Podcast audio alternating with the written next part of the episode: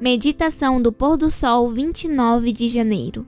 Título: Ginasta Fiel.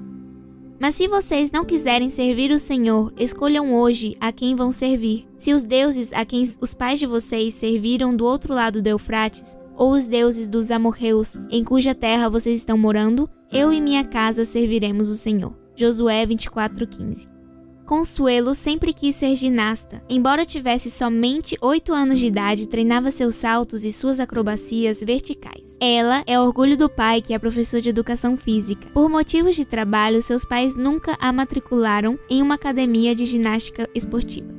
Em 2019, porém, encontraram uma academia na cidade de Santa Fé, Argentina, que atendia às condições que procuravam. A emoção foi muito grande. O pai, especialista no assunto, levou a garota para conhecer o local e os professores todos aprovados. As aulas seriam às terças e quintas-feiras. As primeiras aulas foram assistidas com grande entusiasmo, mas na terceira semana, Consuelo teve que enfrentar a primeira prova. Como ela tinha muita habilidade física, foi convidada para as aulas avançadas às sextas-feiras à noite. Isso a fez derramar muitas lágrimas de frustração. Os dias se passaram e estava chegando o grande momento da primeira apresentação. Todas as meninas tinham suas novas meias e seus acessórios com brilho nos cabelos. O dia do evento seria uma manhã de sábado. A mãe suspeitava que a notícia seria forte e foi. A menina sentou-se e disse: Mamãe, por que precisamos ser adventistas e guardar o sábado? Eu sou a única que vai faltar. O que vou dizer ao professor?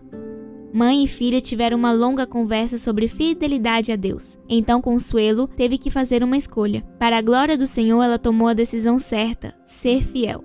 A última exibição do ano também estava agendada para um sábado. Nessa situação, a pequena ginasta decidiu orar e apresentar seu caso diante de Deus. Perto da data, inexplicavelmente, o dia da apresentação foi alterado para um domingo.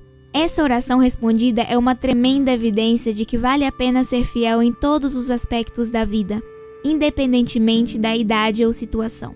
Ninguém sabe o que pode ser o propósito de Deus em sua disciplina, mas todos podem estar certos de que a fidelidade nas pequenas coisas é a evidência da capacidade para responsabilidades maiores. Profetas e Reis, página 128. Que você tenha um lindo sábado na presença do Senhor. Que Deus te abençoe.